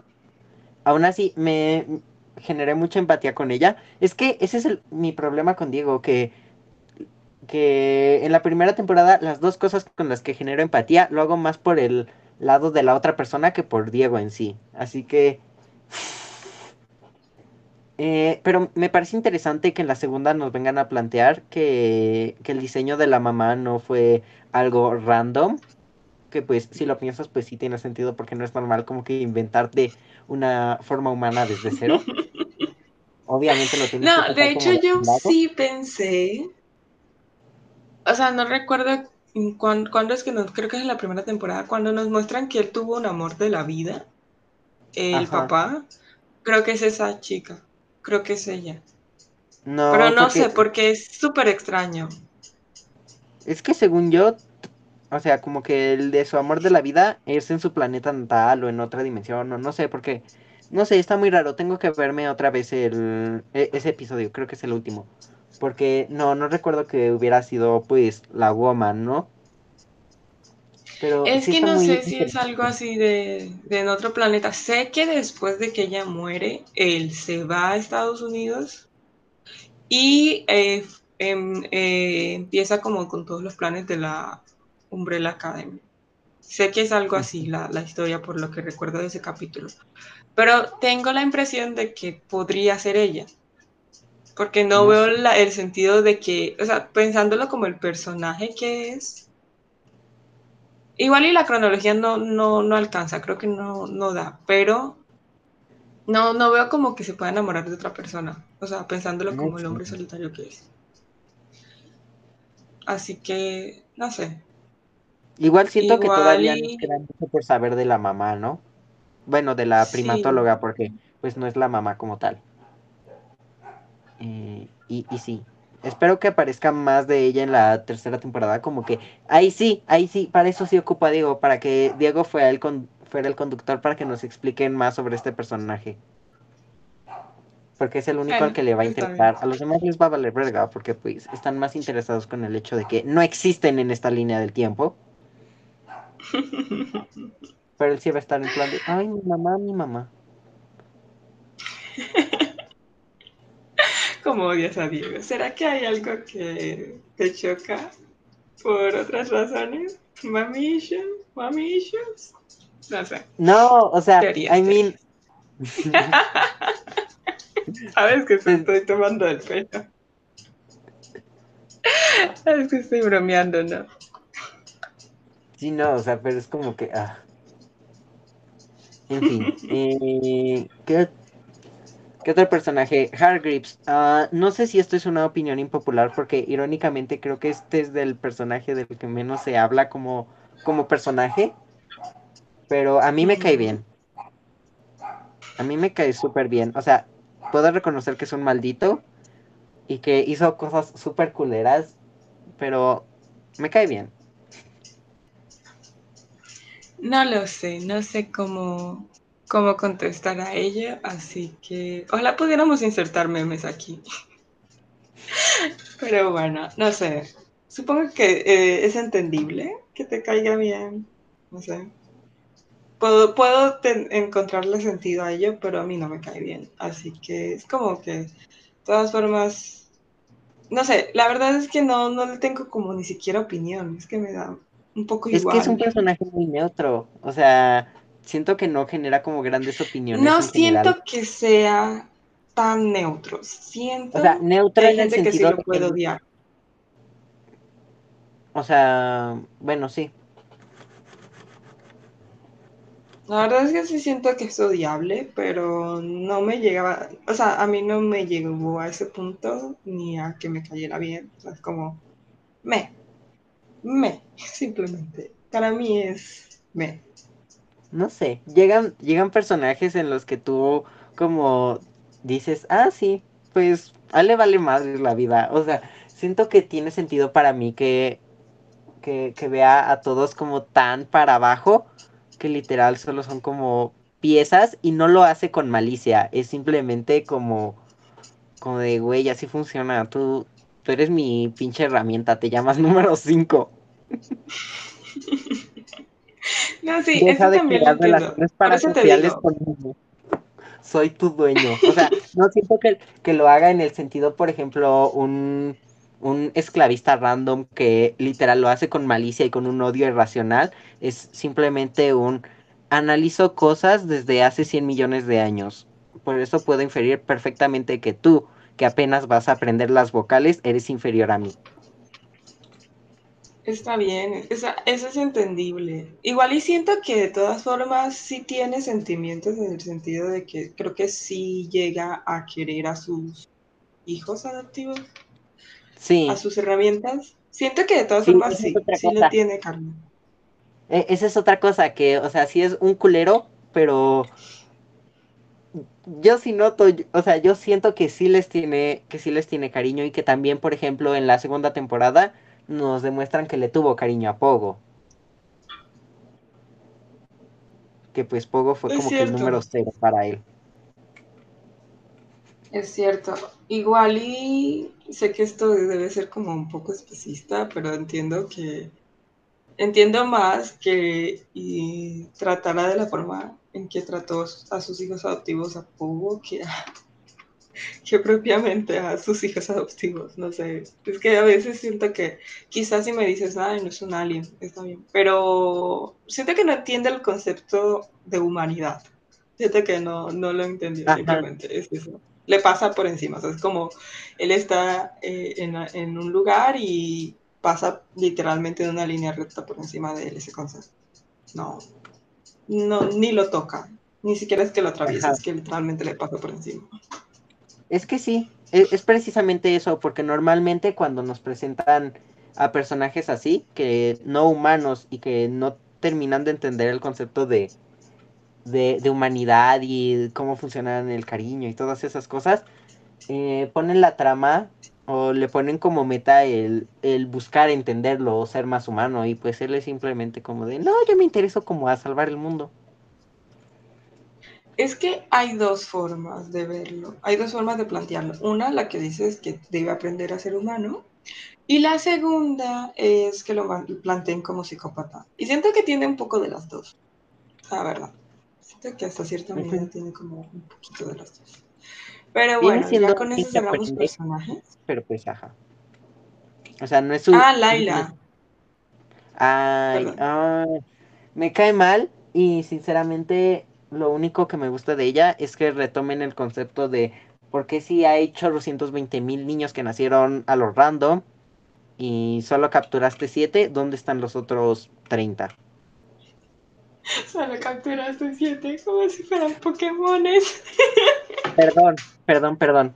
Solo compraste siete. Cierto, capitalismo. Eso lo hace mucho mejor, ¿eh? Lo hace mucho mejor, ¿eh? Pero bueno. Igual y, y es hasta entendible, ¿no? De que el padre los vea como una inversión.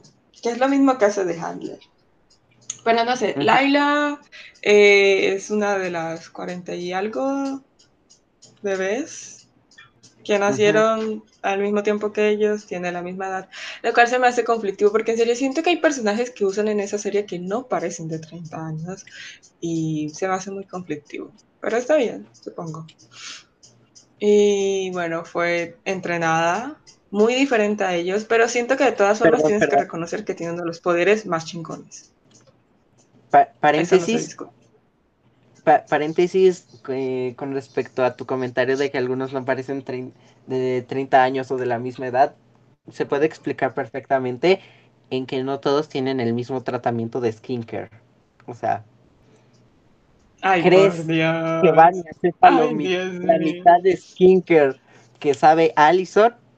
O sea, número 5, ¿vas a ver algo de skincare? No. Sí, pero a todas estas siento que Vania se ve más joven que Allison. Sorry. No, yo a Vanya la veo A mi forma de ver. Quizás O sea, son los siento ojos que- de, de mi enamoramiento.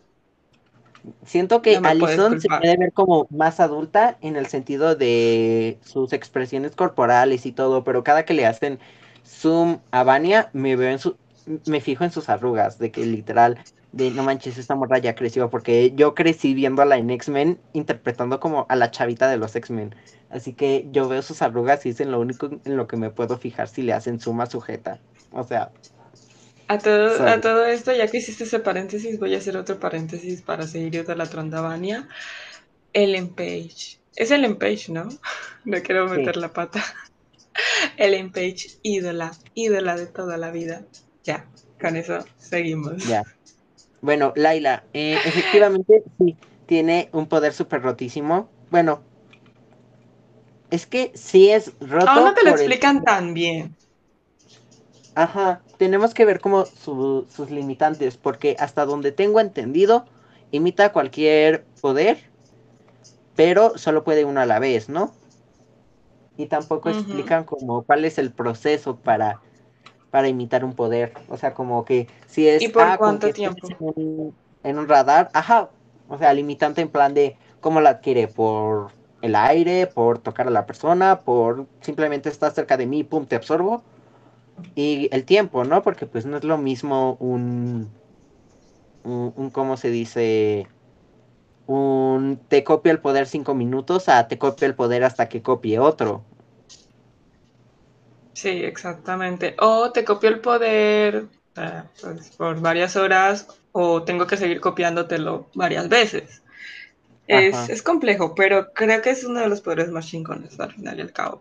Y con el entrenamiento también que tiene, porque siento que lo supera de todas formas a casi todos los de la Umbrella en entrenamiento de combate, entonces eso también la hace estar muy por encima a veces de ellos. Sí, no, definitivamente. Eh, perdón, pero es que también hay que tomar en cuenta que pues los güeyes básicamente dejaron la Umbrella Academy como a los 20 eh, excepto Luther, pero Luther tiene super fuerza y si algo me ha enseñado tanto tiempo sabiendo de superhéroes es que los personajes que tienen super fuerza nunca se esfuerzan en algún tipo de disciplina marcial, o sea, como qué hueva Mm. poner el mínimo esfuerzo si ya lo tengo grabado. Son muy mediocres. esto me hiciste acordar de una escena de Luther que lo hace más odiable. Esa escena donde le da el golpe a la pared, literal. Literal, es como, ay, machito de mierda. O sea, no me puedes decir que no después de esa escena donde golpea la pared por su Sí, no. frustración y la rompe, creo que la rompe. Entonces, como, Sí, no, ay, no definitivamente. mames. Sí. Ah, iba a decir otra cosa de Laila, pero no me acuerdo qué. Mm, no, ahorita no se me ocurre, perdón. Al rato vuelvo con eso. Ok. Bueno, eh, The Handler. La verdad, quiero un spin-off de ella. La verdad. Siento que tiene una historia de vida rotísima. Yo necesito No es algo un que me personaje. la agencia, porque para mí es La como, comisión. ok. Ah, la comisión, perdón, se me fue el nombre. O sea, necesito como que algo para entender un poco más la comisión, porque entiendo que estén en el pasado, ya que pues, ajá, O sea, 2020 se acabó el mundo. Pero, por ejemplo, ponte que están en los 80, creo. ¿Cómo avanza el tiempo ahí en la comisión si están constantemente viajando en el tiempo? No sé si me explico. Yo siento que es un, o sea, es, es como si estuvieran en un agujero de gusano. Siento que es como la explicación más sensata de eso, como si estuvieran en un agujero de gusano, que ya sé que pues un agujero de gusano es un deus es máquina, pero déjenme explicar un poquito más. Como que están en un sitio medianamente atemporal y por eso como que ¿no? necesariamente, sí, como que no necesariamente tienen que moverse, sino que como de allí hacen todas las operaciones y es un lugar donde nadie está. Donde sea, en plan, Miss Peregrine que siempre es 4 de octubre y pues se reinicia el día y todos como que viven su vida, excepto los de Miss Peregrine, solo que en este caso sería el, eh, el sindicato o la comisión o como se llame. Eso. Entonces sí, creo que es algo así. Esa es la, como la explicación que yo le pude dar al ver las dos temporadas. Fue como, ah, no, es un sitio temporal. No pasa el tiempo y no envejecen necesariamente. Podría ser. Entonces, ¿qué más? Bueno, no sé, la verdad es que sí siento que es un personaje odiable, literal. Es como un personaje que, puede despertar sentimientos fuertes. Entonces, por eso sentí como que. Y no sé, la actriz se la rifa porque de verdad que te hace sentir todo ese. ese esa sensación de. Uf, no, quiero, quiero que se muera, quiero que se muera. sino la actriz sobre todo la rompe. La rompe total. Entonces creo que un spin-off de ella tendría todo, todo hermoso. Y sobre todo, por ejemplo, el entrenamiento de ella, cómo se hizo asesina, luego cómo se hizo parte de... Ay, es que ahora no recuerdo cómo se llama su cargo exactamente, o sea, su, su rango, pero cómo se hizo parte de ese rango y cuánto tiempo trabajó, luego cuando conoció a Cinco, porque van a entender como toda esa mente calculadora que tiene, cómo la desarrolla y si se enamora alguna vez. No sé, es que hay tantas cosas que se podrían crear sobre ella que literal. Ahí podríamos tener a nuestros cinco treintañeros sexy. En ese spin-off perfectamente podríamos tener un cinco treintañeros sexy. Okay. sí, es impresionado con eso. Ok, pero sí, se podría. Se podría. ¿Y por qué no intervino antes? Porque espero que hasta que Cinco estuviera súper viejo, no sé, o la obsesión. Porque de todas formas siento que sí es como una medio obsesión que tiene con los hermanos de Cinco, aunque en teoría al inicio no los conoce, los conoce como hasta final de la primera temporada, pero como hizo, como que de todas formas. A todo esto se me hace un poco raro que no los conozcan porque si Laila es parte de esos bebés, es como que ya ella sabía que eso iba a suceder. No sé. Ajá. Muchas preguntas. Además también el el hecho de que ellos son literalmente la, e, el paso final en la historia de la humanidad como ellos quieren que suceda. Como que siento que es un prerequisito si vas a mantener la línea del tiempo original. Eh, conocer a las personas que, que cagaron el mundo, ¿no? O sea, no en plan, sí, o sea, entiendo que por ejemplo, la memoria, pero como que ubicar quiénes son y por qué se fue a la mierda el mundo. O sea, Igual y entiendo realmente porque un soldado raso, o sea, tipo los que van y matan a los que tienen que matar para conservar la línea del tiempo bien, no lo saben. La verdad es que pues, lo veo completamente factible, porque pues no le vas a pasar toda la información a tus empleados, pero sí, definitivamente quiero un spin-off de ella, lo voy a decir cada vez que pueda. quiero un spin-off de ella, es que siento que es uno de los personajes más interesantes. Obviamente Reginald tiene lo suyo, pero siento que Reginald no consigue aparecer lo Es que Reginald es demasiado Siento que The Handler y Reginald tienen ese efecto misterioso de de de cómo se dice, de que no sabemos casi nada de ellos y por eso nos atraen, pero Reginald eh, por el hecho de que es en parte como semi perfecto.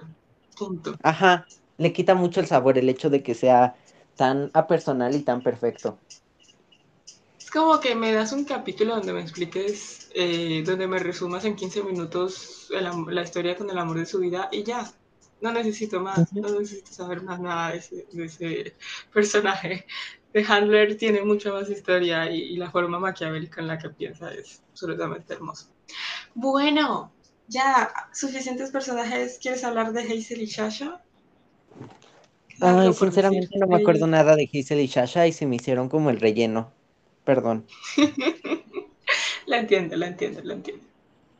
O sea, me, me gustó el romance de Shasha con... Sí era Chacha, ¿no? El, el hombre. ¿O era Hazel el hombre? No, no me acuerdo. Era Hazel. Era.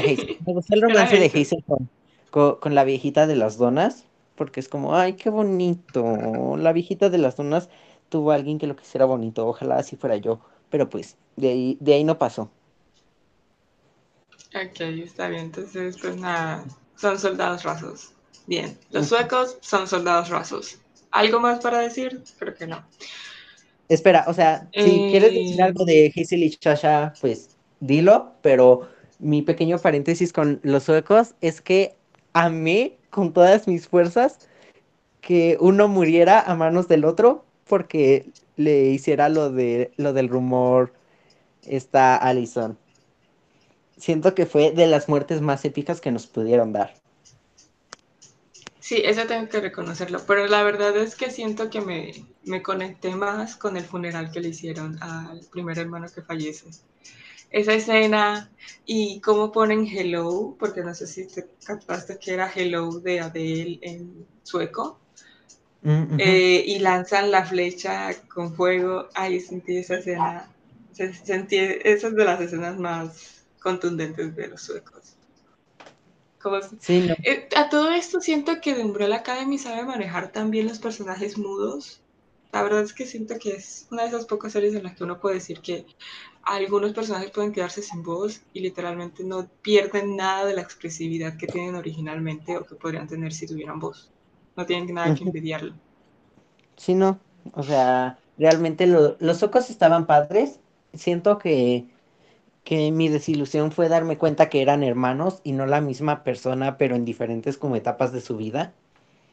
¿En serio? ¿Pensaste que...? es que yo vi eso, o sea, yo los vi como que súper igualitos en el tráiler y se me hizo súper interesante la idea de que fuera un mismo agente, pero que para misiones que requiriera conjunto, que llamaran a sus versiones del pasado como achichincles.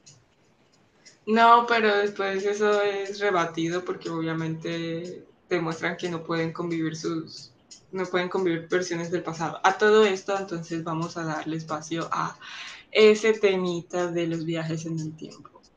Es decir, tengo conflictos fuertes con los viajes en el tiempo. Siento que hay series que no lo manejan bien, esta la manejo de manera decente, pero la verdad es algo, es algo que me parece desgastante de todas formas. Es que siento que para, de, o sea, lo maneja bien a comparación de cómo lo manejan otras series, pero considerando que sus tramas dependen de viajar en el tiempo. Flash. O sea, como que flojea demasiado. Me deja mucho que desear, hombre, la academia.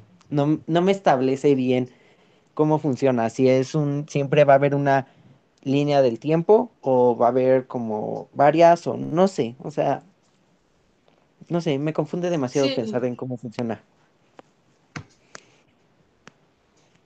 Es que realmente te queda la duda de qué tanto se afectan las líneas temporales, porque hay un capítulo que es el que nos muestran de cinco volviendo otra vez, después de estar con la comisión, unos días antes, otra vez, y eso hace que eh, todo se retroceda y suceda de manera diferente, y por eso la aventura de Luther de una noche y hasta eso se me hizo súper curioso porque fue como mostrarnos que sí, las cosas pueden volver a suceder de, cierta manera, pero van a suceder con otras características. Ese esa forma de hacer los capítulos, de hacer esos dos capítulos y conectarlos, me parece súper interesante.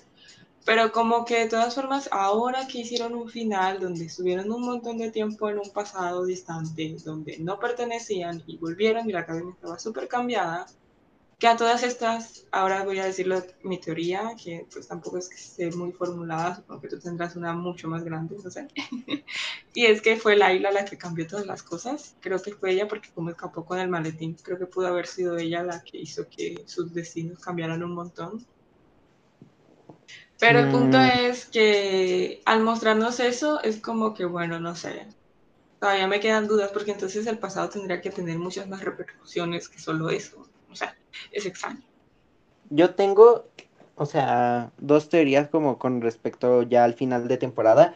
Una que, o sea, yo ya la, como ya la imaginaba que por ahí se iba a ir desde que se reencontraron todos con el papá y que me confirmó como la, el final de temporada, que fue que definitivamente Hargreaves vio a los seis miembros de la Academia Umbrella y dijo, ni madres, estos bebés no, debe de haber más. Voy a probar otra combinación y que por, por eso Ben pues está ahí, ¿no? Porque pues él no vio que pues Ben era parte del equipo original. Sí, es, entendible. Igual Ben probablemente es un número diferente, no es el 6. Si dicen que es el 6 es como, ay, no mames. O sea, siento que va a ser el 1 de esta línea temporal.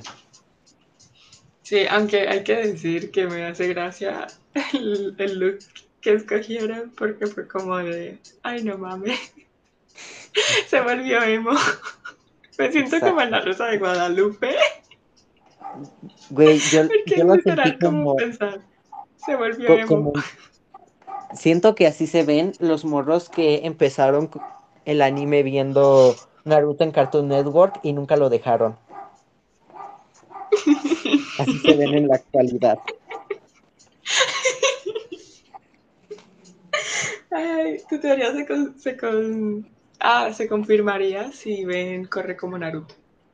Es lo único que falta. Y ahora mi segunda teoría, que no tocamos para nada el eh, a la novia de, de Vania y a su hijo, porque pues literal no eran nada interesantes más allá de que, le, ah, esa, les preocupaban. Esa, esa parte también la teorizó un poquito. Yo siento que ese morro va a ser el villano de la tercera temporada. Sí, es muy posible, es muy posible que él tenga algo que ver con esos cambios en la línea temporal, porque de todas formas hace que los poderes surjan antes. Ahora, a todas ah. estas, quiero explicar algunas incoherencias que sentí en, todo este tema del hombre de la academia. Sentí que el hecho de que ellos viajaran al pasado y conocieran a su papá en el pasado podría explicar por qué el, padre sabía que el apocalipsis podría ser ocasionado por Vania en la, eh, eh, partiendo la luna Creí que podríamos irnos por allí y como él está metódico, entonces obviamente va a hacer un plan en el que ellos no supieran nada, pero que supieran que la luna tiene algo que ver. Por eso enviaría al, espacio. Que de todas formas Luther en el espacio es relleno, pero... Ajá, pero pues de todas formas como que le sirve de alguna manera información de la luna por si acaso. Es que siento que todo tendría más sentido si toda la serie se manejara con un... Sí, puedes viajar en el tiempo, pero de todas formas no vas a cambiar nada o no vas a cambiar nada relevante, ¿no? Y, eso explicaría muchas cosas.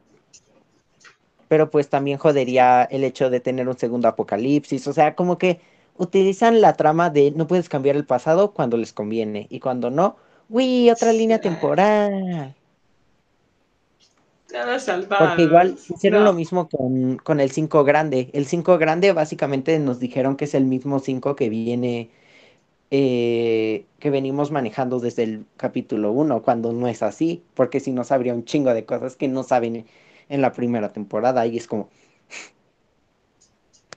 Mm, exacto, entonces es como, no tiene ningún sentido. O sea, en realidad sí es un manejo decente, hay que decirlo, un manejo aceptable, como que de todas formas los viajes en el tiempo tienen algún impacto en algún sentido que aún no entendemos, que a veces como, no sé, quieren ponerse pretenciosos y decirnos que somos simples mortales, que no podemos entender sus planes con la cronología, pero probablemente el espectador solamente piense, es que están haciendo un desmadre y ya está. Así que esos son pensamientos finales sobre la línea del tiempo, no sé si quieras decir algo más. Ah, pregunta random que se me ocurrió. Tomando en cuenta de que ahora que, la serie se fijó en los treinta y tantos eh, niños desaparecidos, engendrados, procreados, no sé, como le quieras llamar, eh, pregunta, ¿tú qué, qué número te gustaría ser? O sea, si tuvieras como que tu número de la Academia Umbrella. Ay, no sé, yo no quiero estar en la, en la Academia Umbrella. Ay, bueno, o sea, suponiendo, suponiendo que tuvieras que tener un número. Bueno, si pudiera ser alguien, Es que sé que no va encaminado allí tu pregunta porque sé que me estás preguntando como que tendrá que tener un poder original, no los que ya nos plantean. Yo quisiera ser Vania porque son los poderes que más me gustaron. Ay, yo simplemente, literal, te estoy preguntando el número, porque yo sería el número 18. No sé qué poder tendría. Tendría un poder chido, pero ah, no sé. ¿te refieres a como de que fuera de los personajes principales? Es que entendí que los personajes principales, como que si te adoptara Hargreave, ¿qué número quisieras Ah, no. No. En que plan, si hubiera adoptado a todos y suponte que tú por alguna razón eres uno de ellos, ¿qué número te gustaría ser? Um, es que no sé, le das mucho peso. Diré 15, por decir un número Nice. random. La verdad es como que. No, no sé. En fin, eh, otra cosa, porque pues, no sé. Ah, pequeño apartado, música 10 de 10. Yo nunca me fijo en los soundtracks. Bueno, sí me fijo, pero no me considero como alguien para decir si un soundtrack es bueno o no, pero este 10 de 10. Pues sí, la No verdad sé es que tiene sus buenas canciones. Para qué negarlo. Bueno, ¿qué nos falta? Um, ¿Título honesto? ¿Tienes algún título? Estoy Título honesto. Uf, ya. a ver, vamos pensando algo. Creo que sería Es que de algo. nuevo, Ajá. somos muy de usar tipo, no sé, en este caso sería un lugar seguro decir familia tóxica, pero pues no, ya usamos suficiente el tema de la toxicidad de las series que analizamos. Ah, ¿Qué más podríamos ver? es que es básicamente como una academia de sicarios. O sea, e- e- escuelita de sicarios, hay que llamarla. Es una escuelita de sicarios. Está bien, me quedo con eso, no tengo nada que proponer, la verdad. Así que bueno. Creo que Bueno. podríamos darle un giro retorcido diciendo como algo que sea más de niños, tipo kinder y sicarios, pero, pero no queda, no, no, no es lo suficiente. Escuela gotitas de sangre poderosa. No, ya, ya, ya, suficiente. Entonces, ahora sí, despedida. Bueno, ok. Bueno, como ya vieron, por nuestra parte sería todo en este, el podcast de la A la L con Ana. Y con Lalo. Adiós. Eh, bueno. Chao. Chao. Bye.